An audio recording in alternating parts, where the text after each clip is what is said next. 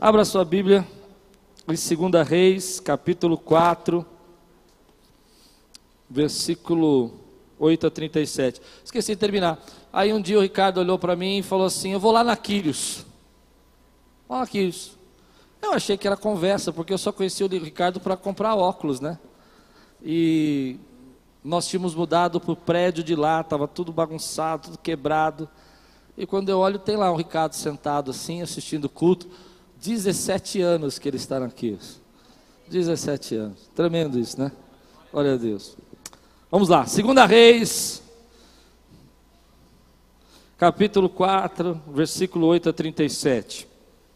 Certo dia Eliseu foi a Sunem, onde uma mulher rica insistiu que ele fosse tomar uma refeição em sua casa. Depois disso, sempre que passava por ali, ele parava para uma refeição. Em vista disso, ela disse ao marido: Sei que esse homem que sempre vem aqui é um santo homem de Deus. Vamos construir lá um quartinho de tijolos e colocar nele uma cama, uma, cama, uma mesa, uma cadeira e uma lamparina para ele. Assim, sempre que nos visitar, ele poderá ocupá-lo. Um dia, quando Eliseu chegou, subiu ao seu quarto e deitou-se. Ele mandou seus servos de Hades chamar a Sunamita. Ele a chamou e quando ela veio, Eliseu mandou Geazi dizer-lhe: Você teve todo este trabalho por nossa causa. O que podemos fazer por você? Quer que eu interceda por você ao rei, ao comandante do exército? Ela respondeu: Estou bem entre a minha própria gente. Mais tarde, Eliseu perguntou a Gease: O que se pode fazer por ela? Ele respondeu: Bem, ela não tem filhos, o seu marido é idoso. Então Eliseu mandou chamá-la de novo. Gease a chamou, ela veio até a porta e ele disse: Por volta dessa época, no ano que vem, você estará com um filho nos braços. Ela contestou: Não, meu senhor, não iludas a tua serva, o homem de Deus. Mas como Eliseu lhe dissera, a mulher engravidou e no ano seguinte, por volta daquela mesma época, deu à luz um filho. O menino cresceu e certo e certo dia foi encontrar-se com seu pai que estava com ceifeiros. De repente ele começou a chamar o pai gritando: "Ai minha cabeça! Ai minha cabeça!" O pai disse a um servo: Leve-o para a mãe dele. O servo pegou, levou a mãe. O menino ficou no colo dela até o meio-dia e morreu. Ela subiu ao quarto do homem de Deus, deitou o menino na cama, saiu e fechou a porta. Ela chamou o marido e disse: Preciso de um servo, de uma jumenta para ir falar com o homem de Deus. Vou e volto logo. Ele perguntou: Mas por que hoje? Não é lua nova, nem sábado? Ela respondeu: Não se preocupe. Ela mandou selar a jumenta e disse ao servo: Vamos rápido, só pare quando eu mandar. Assim ela partiu para encontrar-se com o homem de Deus no Monte Carmelo. Quando ela viu a distância, disse a seu servo Gease: Olhe, é a sunamita. Corra ao seu encontro e pergunte a ela: Está tudo bem com você? Tudo bem com seu marido e com seu filho? Ela respondeu a Gease: Está tudo bem. Ao encontrar o homem de Deus no monte, ela se abraçou aos seus pés. Gease veio para afastá-la. Mas o homem de Deus lhe disse: Deixa em paz. Ela está muito angustiada, mas o Senhor nada me revelou e escondeu de mim a razão dessa angústia. E disse a mulher: Acaso eu te pedi um filho, meu senhor? Não te disse para não me dar falsas esperanças? Então Eliseu disse a Gease: Põe a capa por dentro do cinto, pegue o meu cajado e corra. Se você encontrar alguém, não cumprimente, se alguém o cumprimentar, não responda quando lá chegar, ponha o meu cajado sobre o rosto do menino. Mas a mãe do menino disse: Juro pelo nome do Senhor e por tua vida, que se ficares não irei. Então ele foi com ela. Jade chegou primeiro e pôs o cajado sobre o rosto do menino, mas ele não falou nem reagiu. Então Gease voltou para encontrar-se com Eliseu e lhe disse: O menino não voltou a si. Quando Eliseu chegou à casa, lá estava o menino morto, estendido na cama. Ele entrou, fechou a porta e orou ao Senhor. Depois deitou-se sobre o menino, boca a boca, olhos com os olhos, mãos com mãos. Enquanto se debruçava sobre ele, o corpo do menino ia se aquecendo. Eliseu levantou-se e começou a andar pelo quarto, depois subiu na cama e debruçou-se mais uma vez sobre ele. O menino espirrou sete vezes e abriu os olhos. Eliseu chamou Gease e mandou chamar a sunamita, e ele obedeceu. Quando ela chegou, Eliseu disse: Pegue seu filho. Ela entrou, prostrou-se aos seus pés, curvando-se até o chão. Então pegou o filho e saiu. Quantos creem nesse milagre? Se você crê, diga glória a Deus. Senhor, nós te pedimos, fala conosco nessa noite. Traz a tua palavra, traz, Senhor, agora as tuas revelações, fala conosco, nos ensina aquilo que o Senhor quer ensinar, ministra na nossa vida aquilo que o Senhor quer ministrar, que possamos ser edificados, que nada seja roubado, que nada seja arrancado dos nossos corações, a não ser aquilo que tu tens para nós hoje, seja semeado dentro dos nossos corações, em nome de Jesus. Amém que você faz com o seu tempo vai determinar onde você vai chegar e aonde você estará daqui a algum tempo. Como você usa, como você administra o seu tempo, vai dizer aonde você vai estar e as bênçãos que você vai colher daqui a alguns anos. É interessante que o tempo você tem duas formas de agir com ele. O primeiro é que você pode desperdiçar o tempo. Você pode gastar o seu tempo com coisas que não vão trazer resultado nenhum na sua vida. Você pode investir esse tempo com tantas coisas que você, quando vai perceber, está tão ocupado, está tão cheio de problemas que não plantou nada, não semeou nada e não tem nada para colher, porque você desperdiçou o seu tempo. Mas a gente também pode investir o nosso tempo que é investir o tempo? É você usar o seu tempo para coisas que vão lhe trazer resultados, vão lhe fazer crescer, vão lhe fazer viver melhor, vão fazer estar cheio de, das bênçãos. Você vai investir o seu tempo em plantar alguma coisa, em semear alguma coisa para a tua vida. O que me chama a atenção nessa mulher é que ela decidiu usar o tempo e o dinheiro dela para abençoar, para investir na obra de Deus e nos planos de Deus. Ela usou o tempo dela e o dinheiro dela, ninguém pediu, ninguém disse, olha, vai fazer um quarto para o profeta. A Bíblia não diz que alguém tocou o coração dela ou Deus falou com ela. O que a Bíblia diz é que ela viu uma necessidade, ela enxergou algo que precisava ser feito ela olhou aquilo e disse: Olha, esse homem precisa ser ajudado, esse homem tem feito a vontade de Deus, o trabalho de Deus, e ele precisa de um lugar para descansar, ele precisa de refeição. E ela foi fazer aquilo que estava ao alcance dela. Mas ela tinha as necessidades dela. Ela era rica, mas o marido era velho. Ela era rica, mas ela não tinha filhos. Se você conhece a história do Velho Testamento, você sabe que era muito vergonhoso naquela época você não gerar filho. Ela tinha problemas. E é interessante, o que me chamou a atenção, e o Espírito Santo começou a falar muito comigo sobre isso, é porque eu admiro, eu particularmente admiro gente que coloca as necessidades de Deus na frente das suas próprias necessidades. Nós sempre achamos né, que quem está trabalhando na obra, ou quem está servindo na casa de Deus, ou quem está dando oferta, ou quem está ajudando, ou quem está socorrendo um parente, ele não tem mais nada para fazer. Ele é um camarada que tem muito dinheiro, por isso que ele está dando dinheiro para o cunhado. Era uma brincadeira. Não pegou bem, tudo bem, continuamos. Mas, não entende? Mas não é isso. É porque existe um tipo de gente, um tipo de pessoa que coloca os projetos de Deus e a necessidade de Deus na frente da sua própria necessidade. É, é interessante isso que na minha família eu tinha uma avó e, e essa avó era engraçada porque ela, ela tirava a roupa dela e dava. Se ela via um filho passando alguma necessidade, ela não tinha, mas ela colocava a necessidade do outro na frente dela. Então essa mulher não fez nada com segundas intenções, ela não fez nada esperando nada em troca, ela fez porque ela era um tipo de gente que via a necessidade de alguém e sentia que era importante entregar-se a si mesmo e ajudar, e abençoar, e cuidar. E aí vem a palavra, e esse é o meu ponto hoje. Muitas vezes nós estamos tão egoístas, tão fechados, tão, tão preocupados com as nossas necessidades, que nós não entendemos que Deus tem urgências, que Deus também tem os seus planos. Eu não gosto dessa frase porque talvez você não a entenda, mas Deus tem também as suas necessidades, aquilo que Ele quer fazer, aquilo que Ele quer operar, aquilo que Ele quer agir.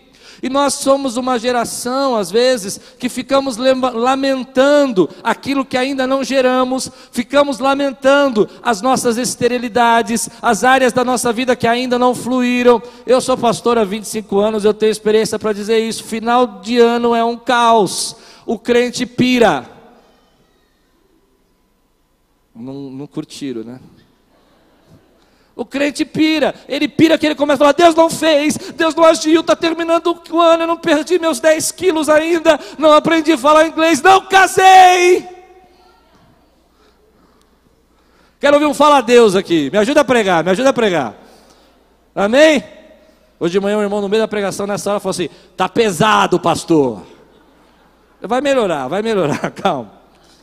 Mas a gente é assim, a gente começa a dizer para Deus: Deus, o Senhor não fez, o Senhor não agiu, o Senhor não aconteceu, eu não tenho filho, eu não posso te ajudar, o Senhor não fez o meu milagre, eu não vou responder, eu tenho essa área que é estéreo, eu tenho essa área que eu não gerei. Pois bem, eu quero dizer para você: coloque as necessidades de Deus à frente das suas necessidades, porque essa é a porta do teu milagre, essa é a chave da resposta de Deus para a tua vida. Deus trabalha no tempo dele, e você precisa entender: quando eu trabalho nas coisas de Deus, Deus trabalha nas minhas coisas, quando eu supro supra as necessidades de Deus, Deus supre as minhas necessidades também. Quantos creem no que eu estou pregando aqui? Pode dizer glória a Deus, meu irmão. Nós às vezes ficamos paralisados. Você já ficou paralisado alguma vez? Dizendo, ah, eu não vou, ah, eu estou numa fase, você não sabe, eu estou cheio de problema. Eu vou dizer o que eu creio. Eu estou ensinando você como um pastor agora. Não vai sair do problema porque está focado no problema, está enxergando só o problema, não consegue se alegrar com as bênçãos que já tem, não é? Não consegue colocar a necessidade de uma outra pessoa, e às vezes Deus está colocando na tua, na tua frente um quartinho de profeta para você construir, um quartinho de profeta para você fazer. Quantos estão entendendo o que eu estou pregando? Está na tua frente, você está correndo para lá, para cá, tentando resolver, tentando fazer, tentando dar solução para a tua vida, e na verdade era só fazer o quartinho de profeta. Se você fizer o quartinho de profeta, a resposta vem sobre sua vida. É interessante isso porque às vezes a gente não percebe que nós queremos que Deus realize os nossos sonhos, nossos planos e ficamos dizendo para Deus tudo aquilo que ele não fez, tudo aquilo que ele não agiu, como ele não nos deu ainda as promessas que nós queremos, e Deus está só esperando você se levantar, usar o teu dom, usar o teu ministério, fazer o que ele mandou você fazer. Ajudar alguém, socorrer alguém que ele está pondo na tua vida, e esse vai ser seu quartinho de profeta. Uma pergunta que a gente precisa fazer para a gente de vez em quando é quem eu estou ajudando agora. Não, você precisa entender. A gente gosta de perguntar quem está nos ajudando agora. Mas eu quero te perguntar para você quem você está ajudando agora? Nesse final de ano, eu vou desafiar você a fazer tudo diferente.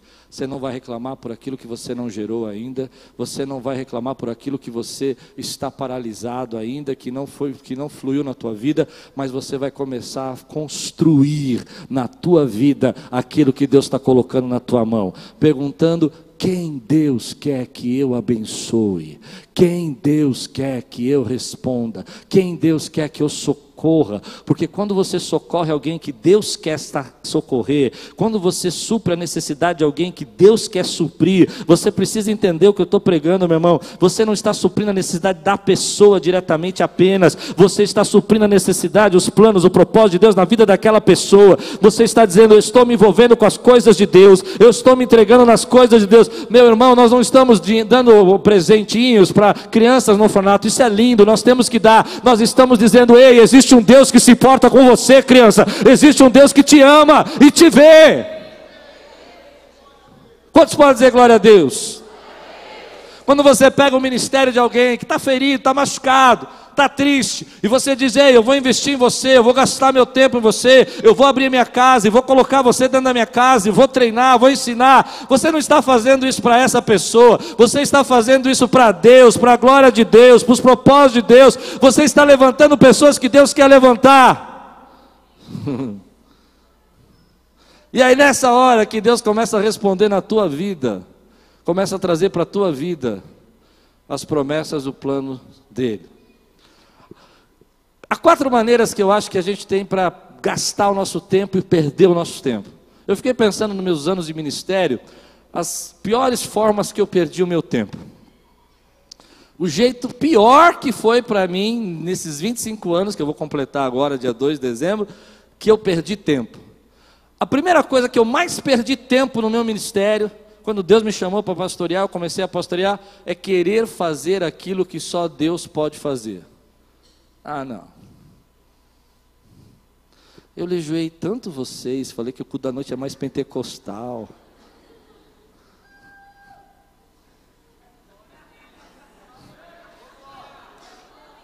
Não falei do café de boas-vindas? Só o lado de cá, né? Eu falei que esse pedaço aqui é o pedaço mais pentecostal da igreja. Eu não sei porquê, todos os nossos irmãos pentecostais estão sentando desse lado aqui, ó. Cadê os pentecostais aqui? Deixa glória a Deus. Quem é pentecostal nessa igreja, dá glória a Deus, querido. Quem ora em línguas, dá glória a Deus. Amém. Tudo isso ora em línguas? Aleluia. Mas uma das maneiras que eu mais perdi tempo na minha vida é tentando fazer aquilo que Deus, só Deus pode fazer. Essa mulher não podia gerar sozinha, só Deus que podia fazer isso na vida dela. O tempo tinha passado. Mas a gente fica perdendo tempo tentando fazer aquilo que Deus pode fazer, tentando achar solução, arrumando maneiras e perdendo tempo na nossa vida, criando confusão, criando problema, porque a gente quer fazer aquilo que Deus, só Deus pode fazer. Eu quero desafiar você, às vezes, a entender que aqui tem uma chave, um segredo para a nossa vida. Deixe Deus fazer o que Ele, só Ele pode fazer, e faça aquilo que Ele está colocando na sua mão para fazer agora. Você está querendo resolver o seu problema, está querendo fazer as coisas funcionarem, e Deus está dizendo: faz um quarto de profeta no teu coração para mim, faz um quarto de profeta na tua vida para mim. Abre o teu coração e deixa eu morar aí, viver dentro do teu coração. A segunda forma que eu mais perdi tempo na minha vida, que eu mais perdi tempo na minha vida, é tentando ser aquilo, a pessoa ou alguém que eu não sou. Alguém já perdeu tempo assim, querendo ser alguém que não é? Eu, quando comecei a pastorear, me perdoe de falar de mim de novo, mas é, é minha experiência mesmo. Eu queria ser aqueles pastor meio tradicional, sabe? Quem está rindo? meio tradicional. Eu queria chegar assim na igreja. Eu queria, eu queria. Eu queria chegar na igreja e falar assim: A paz do Senhor, amados irmãos. Nós estamos aqui hoje para a glória do Santíssimo Senhor. Não combina? Não acaba comigo, irmã. Ela falou que não combina. Tá, acabou comigo agora. Mas não dava certo. Porque no meio da conversa, no meio do jeito, porque assim, tem uma, tem, um, tem uma história, né? Tinha alguns pastores que admiravam, meu irmão e outros pastores que são gentlemen. E aí eu começava a pregar, perdi um tempão, tempão, tempão. Vocês não me conheceram um tempo atrás. Pregava de paletó e gravata. Estão rindo de mim, gente. Hoje eu vou no casamento paletó e gravata, a pessoa fala, nossa, como você está bonita. Eu falei, porque eu estava feio domingo. Para de perder tempo querendo ser aquilo que você não é, ser a pessoa que você não é. Deus te fez do jeito que Ele te fez, para a glória dele, quer te usar do jeito que você é. E tem pessoas que vão receber a palavra de você e vão ser cuidadas por você. E se você crê, dá glória a Deus, fica de pé e diz: Ei, eu sou assim mesmo, eu sou desse jeito, Deus me usa assim. Aleluia! Oh, glória a Deus, é desse jeito que você é. É, desse jeito. Aleluia. Mas perdi muito tempo. A, a Sunamita não perdeu tempo. Eu acho interessante que ela não ficou assim tentando ser profeta. Porque algumas pessoas são chamadas para ser profeta. Outras são chamadas para ser o moço do profeta. Quantos estão entendendo o que eu estou pregando aqui? Mas a gente fica querendo brigar. Eu sou profeta, eu sou o moço do profeta, eu, sou. Você é o que Deus chamou você para ser. E algumas pessoas são chamadas para construir o quarto do profeta, para fazer a refeição do profeta. Mas a bênção está determinada sobre todos. Não entenda profeta agora como um líder da igreja. Entenda profeta como a obra de Deus. Eu não estou pedindo quartos para mim. Graças a Deus eu tenho minha casa. E nela tem quarto. eu estou falando, querido, de assuntos espirituais. Gente que Deus está levantando para você abençoar. Alguns vão ser levados para orar e clamar e ver cura e outros vão ser levados para criar o quarto do profeta. Colocar a mesinha, colocar a cama, pôr a lâmpada. Mas enquanto você fica discutindo com Deus, eu devia ser profeta, eu devia ser o moço do profeta, você não vai para lugar nenhum. Você está perdendo o teu tempo. Faz o quarto do profeta que Deus está pondo na tua mão, e é aí que está a tua bênção. Outra coisa que a gente perde muito tempo, eu perdi muito tempo, muito tempo, e você está perdendo tempo se está fazendo isso, tentando fazer os outros ser igual a mim. Geralmente quando a gente casa, no começo do casamento, a gente quer que as pessoas sejam igual a nós, né? Então a gente fica forçando, né? A esposa a ser igual a gente, a esposa fica forçando. E quando eu casei, minha esposa é carioca, eu sou paulista estressado, ela é carioca, não, a Lupe não é daquela. Eu às vezes acho que ela não é muito carioca, né, Cláudia? Mas a irmã dela está aqui hoje. Mas ela é carioca. E a gente fica tentando.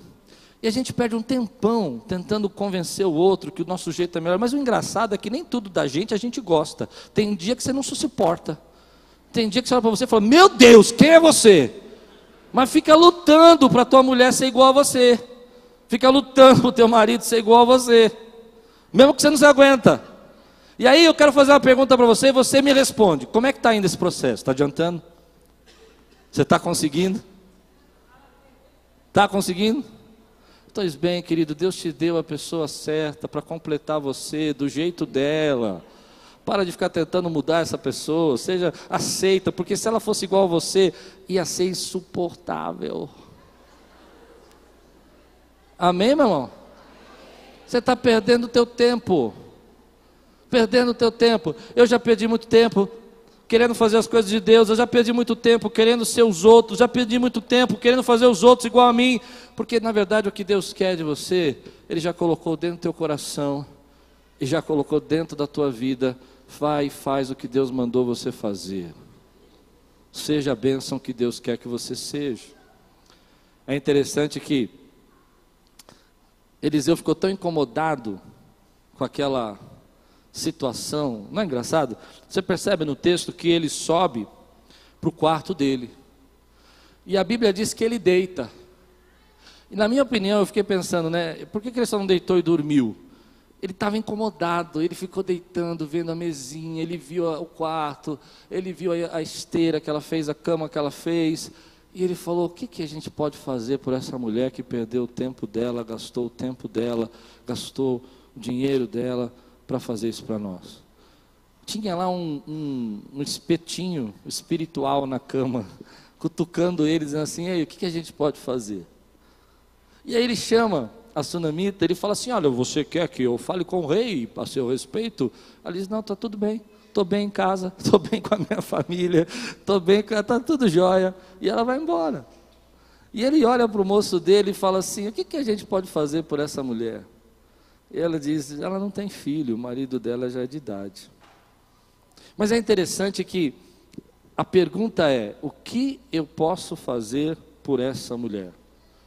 Sabe, quando você se envolve com a vida para ajudar alguém, para socorrer alguém, para abençoar a vida de alguém, quando você entende que Deus está colocando pessoas na sua vida para você ser aquele que vai construir o quartinho de profeta, pagar a faculdade, ajudar nas despesas, socorrer um irmão, deixa eu dizer, você está fazendo para essa pessoa, e às vezes a pessoa nem vai reconhecer, a pessoa nem vai te agradecer, ela nem vai dizer para você obrigado, ela vai dizer, foi recebi uma bênção de Deus, e nem vai citar o teu nome, mas deixa eu dizer para você o que eu creio, lá do céu, Deus está dando um sorriso para você, e está dizendo assim, o que, que eu posso fazer por ele, o que, que eu posso fazer por essa família, o que eu posso fazer por esse casal que se dedica tanto ao casamento dos outros, o que eu posso fazer por esses professores de criança que estão ensinando a minha palavra, meu irmão, eu quero que você receba recebe essa palavra. Às vezes as pessoas não podem reconhecer, não veem o que você faz, não enxergam o quanto você se dedicou na obra de Deus, não percebe o quanto que você se esforçou para cuidar, para abençoar, para ajudar uma criança na sua escola, no seu trabalho. Deixa eu dizer para você, lá do céu, Deus está sorrindo para você e está dizendo: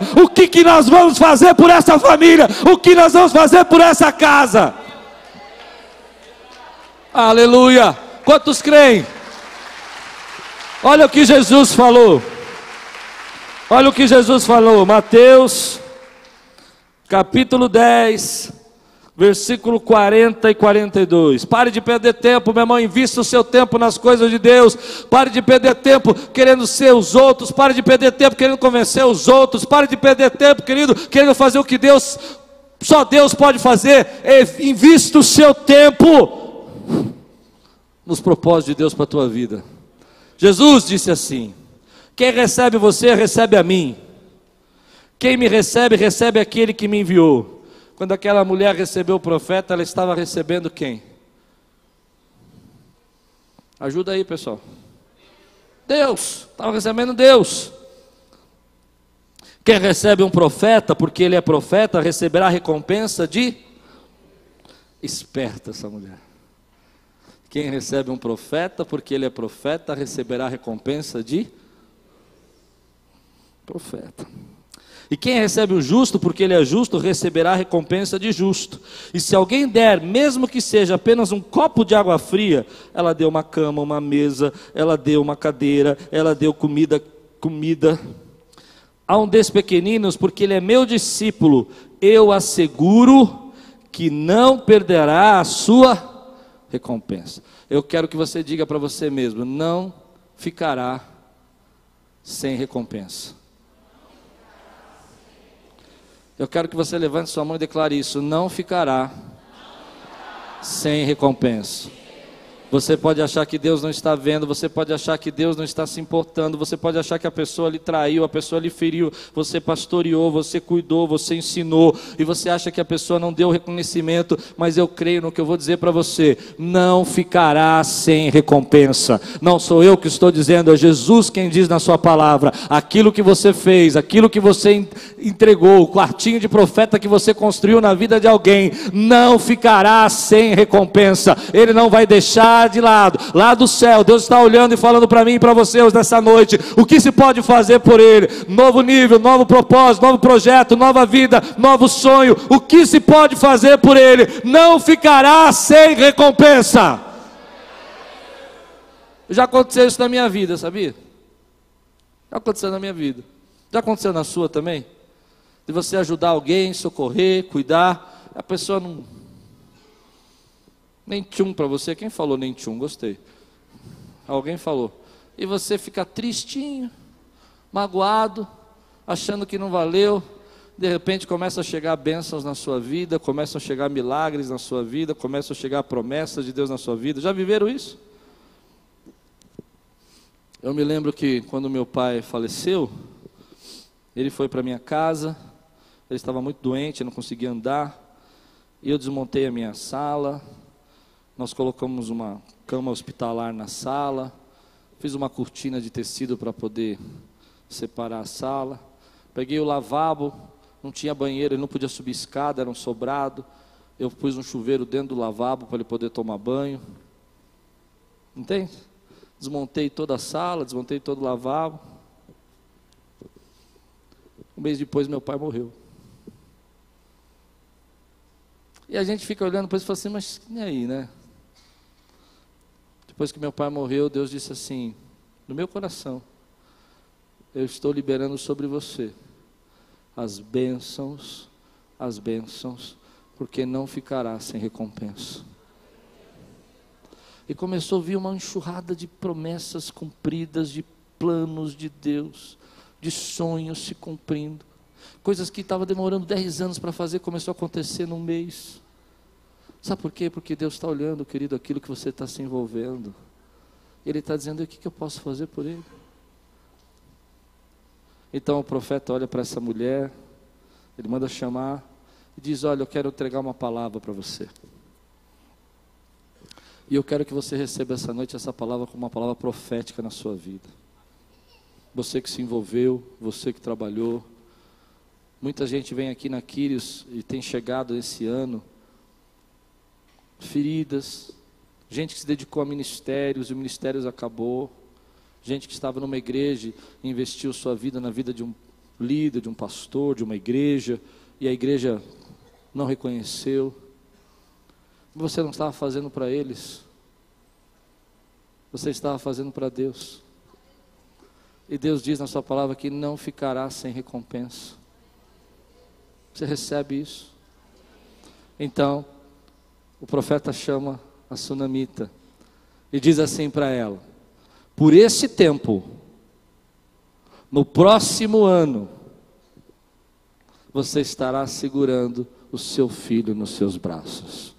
E a palavra que Deus me deu, que eu quero liberar sobre sua vida, é que por esse tempo, no próximo ano, bênçãos que estavam retidas na sua vida estão sendo liberadas. Por esse tempo, eu tenho uma coisa no meu coração que eu acredito muito: o ano não acabou. Deus tem bênçãos para nós ainda esse ano. Tem milagres para acontecer nessa igreja esse ano. Você não pode imaginar as coisas tremendas que vão acontecer por esse tempo, no próximo ano, e o que Deus vai fazer na tua vida. Eu, quando eu recebi essa palavra de Deus, eu fiquei pensando, meu irmão, que quando nós estávamos ali naquele prédio, no prédio de lá, e nós estávamos começando a nossa reforma, em 15 de janeiro, nós começamos a reforma, e nós tínhamos que fazer esse teto, e nós tínhamos que fazer o piso, e nós tínhamos que fazer essa, essa arquibancada, era impossível, não tinha dinheiro, não tinha recurso, não tinha condição, nós não tínhamos como fazer, nós estávamos assim, timidamente começando a fazer um pouco da, do levantar, do suspender aqui as coisas que vão ser suspendidas. E eu comecei a pensar nisso, e o Espírito Santo começou a falar para mim: naquela época você não imaginava que um ano depois, praticamente um ano e dois meses depois, naquele período, vocês estariam entrando naquele novo lugar, estariam cultuando a mim naquele novo lugar. Por esse tempo, no próximo ano, você vai estar segurando promessas que você jamais imaginou. Por esse tempo, no próximo ano, você vai estar vivendo aqui aquilo que você sonhou e que você achou que nada ia acontecer, que nada ia mudar. Nós temos tempo na nossa vida que nós achamos que aquilo não vai mudar, que aquilo é daquele jeito para sempre, que não tem como alterar, não tem como ser diferente, vai ser sempre assim. Mas eu quero dizer para você o que eu creio: o nosso Deus é poderoso para fazer muito mais do que pedimos ou pensamos, mas Ele também é poderoso não só para fazer muito mais do que pedimos ou pensamos, mas Ele também é poderoso para fazer no tempo que a gente acha que não dá para fazer na hora que a gente acha que não dá para acontecer. Por esse tempo, no próximo ano, segura o teu sonho. Segura o teu sonho. Segura o teu sonho. Segura o teu sonho.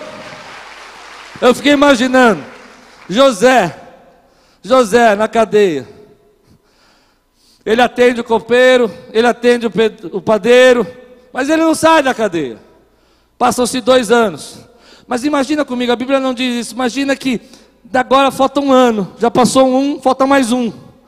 Ele poderia imaginar que no próximo ano ele estaria no palácio, sendo governador de Faraó. Pois bem, Deus é capaz para fazer no tempo que você acha que não dá, da maneira que você não acha. Você acha que isso nunca vai mudar. Mas no próximo ano, segura o teu sonho no teu colo. Quantos podem dizer glória a Deus por isso? Eu fiquei imaginando Josué, hein? Josué, na porta da tenda de Moisés. Moisés lá liderando, um líder incrível. Sabe que ele imaginava que um ano antes de Moisés falecer, no próximo ano, ele seria o general que estaria vendo as muralhas de Jericó caindo. Esse é você. A palavra que Deus me dá para entregar essa noite na sua vida Há muitas coisas que Deus vai fazer nesse ano. Ele vai lhe colocar num outro lugar, num outro tipo de autoridade, numa outra maneira. Você acha que perdeu, você acha que caiu, que não está vivendo, mas Deus está dizendo: ei, continua fazendo o meu quarto aí de profeta no teu coração, continua fazendo o que eu mandei você fazer, porque eu estou vendo e não ficará sem recompensa no próximo ano. Segure nos braços o sonho, aquilo que você planejou, ou talvez aquilo que você nunca sonhou que iria acontecer. Deus pode fazer isso na sua vida. Quantos creem que Deus pode fazer isso, querido? Essa palavra fala muito comigo porque eu estou cheio de expectativa. Eu sinto no meu coração, meu espírito está está ligado com Deus e eu sinto que tem a sensação que eu tenho é que é, é muita bênção chegando. É muita coisa que Deus está fazendo ao mesmo tempo aqui. E no próximo ano você vai estar num outro tipo de autoridade, outro tipo de ensino, outro tipo de maneira de viver com Deus, outro tipo de promessa, porque você construiu o quarto do profeta. Porque você disse, ei, eu estou envolvido com as coisas de Deus, eu parei de ficar paralisado por aquilo que Ele não fez, eu parei de ficar preocupado por aquilo que eu não gerei. Eu vou fazer o que Deus mandou eu construir.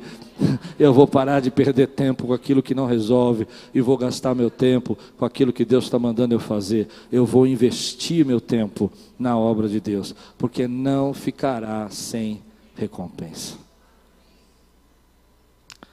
O que vai acontecer no próximo ano? Eu acredito, querido. Eu acredito muito nisso. No próximo ano você vai ver novos líderes, novos pastores, novos profetas, novos ministros, nova autoridade.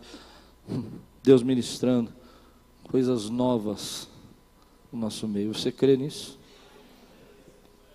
Mas o tempo passou. O ano seguinte, ela segurou nos braços a promessa, assim como você vai segurar. Faz assim, ó, segura a sua promessa nos braços.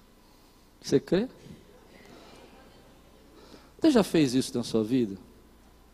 Eu, quando garoto, perdi o meu emprego. Eu tinha 19 anos, eu era gerente de uma empresa, uma empresa grande. Tinha 24 funcionários, 19 anos. Eu fui mandado embora. Foi a única vez que eu fui mandado embora, injustamente, mas fui mandado embora. E eu fiquei muito triste, porque eu falei: Deus, vai demorar muito tempo para eu voltar na posição que eu estava. Sabe? E arrumei um emprego para bater cheque. Naquela época você digitava, batia cheque na máquina de escrever, olha. Não, hum, ficou ruim isso. Você batia cheque na máquina, não é assim, você fazia os cheques na máquina de escrever. Papel, eu nem lembro o nome daqui, carbono, a ficha atrás, não sei como é que chamava aquilo, e batia o cheque. Meu trabalho era aquele. Eu era gerente. Gerente. Ganhava bem menos. E um dia eu estava lá fazendo cheques, tá, e eu era ruim. Eu era ruim, eu era ruim para bater máquina. Eu tinha curso, tudo, mas era ruim. Eu batia sempre errava, irmão. Um negócio assim, era o inimigo ali, o inimigo da máquina de escrever. Estava lá. E, de repente, o meu chefe, inclusive ele assiste a gente pela internet. Toda semana eu vejo um recadinho dele, faz mais de 20 anos isso, ele mora no interior.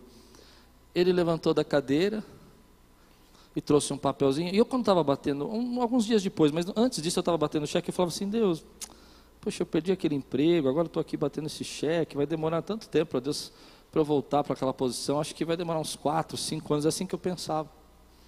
Para ganhar o que eu ganhava, para estar tá na posição que eu estava. E aquele homem veio, ele não era muito de falar, não era muito de conversar. Ele veio, crente cristão, pôs um papelzinho na minha mesa, assim, bem pequenininho e no papel estava escrito 133%. Eu não sabia o que era aquilo, e eu fiquei com vergonha de perguntar, eu era novo, tinha dois meses de empresa, três. E eu falei, vou lá, né? não sei o que fazer com esse negócio. Eu falei, escuta, o que, é que o senhor quer disso aqui? O senhor quer que eu fale com alguém? O senhor quer que eu faça um cheque, mas 133%? Não tem cheque com 1%. Eu não sabia o que era. E ele, ele não era muito de falar, ele falou assim, é para você. Eu falei, obrigado, mas que precisa, o que eu vou fazer com papel escrito 73%? É para você. Eu falei, mas para mim o que, senhor Luiz? O que, que eu tenho que fazer com isso? Ele disse, não, esse é o aumento que eu estou dando para você. Meu irmão, aquilo que você acha que vai demorar muito para acontecer. Se você crê, eu quero agora fazer um grande barulho nessa igreja aqui. Você vai ficar de pé agora, vai fazer uma festa no próximo ano, por este tempo, você estará segurando nos seus braços as promessas de Deus, os planos de Deus, os sonhos de Deus, as as milagres, aquilo que você não gerava vai começar a gerar, aquilo que estava estéreo vai começar a dar fruto, e se você crer, faça um grande barulho aqui, porque não ficará sem recompensa, não ficará sem recompensa. Quantos podem dizer glória a Deus? Aleluia. Mas senta, eu vou terminar daqui a pouco, falta um pouquinho.